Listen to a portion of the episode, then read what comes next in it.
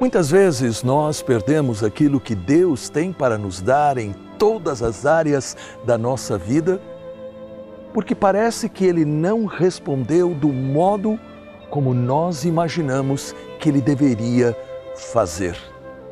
Este é o problema.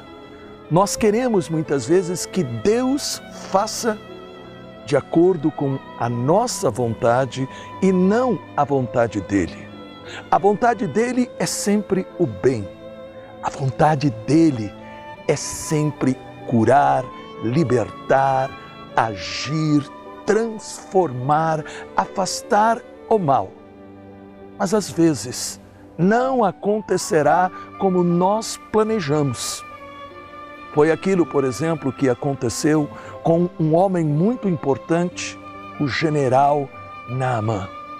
Ele tinha a carta de um rei para ir até o profeta Eliseu. E ele imaginava, porque eu sou importante, eu terei preferência da sua atenção.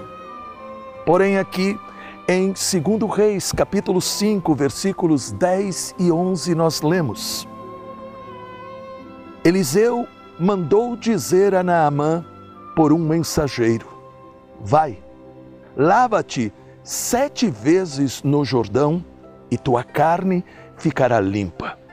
Naamã se foi despeitado, dizendo: Eu pensava que ele viria em pessoa e diante de mim invocaria o Senhor seu Deus, poria a mão no lugar afetado e me curaria da lepra.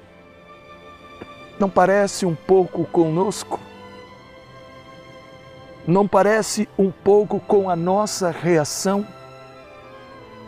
Naamã foi e Eliseu não o atendeu pessoalmente, mas lhe deu uma resposta, lhe deu a indicação. Vai lá no rio, entra sete vezes. Mas Naamã ficou furioso, como nós também quando muitas vezes nós pedimos a alguém para orar por nós e a pessoa não está disponível, mas faz isso de algum outro modo, não como nós gostaríamos. E nesta hora, quantas vezes nós desabamos, nós reclamamos, porque nós não cremos que Deus é capaz de curar pelos meios mais diferentes. Não permita que a maneira errada, como você muitas vezes pensa, tire de você a certeza. Deus sempre nos abençoará, nos levantará, curará, libertará, porque este é o propósito dele para a nossa vida.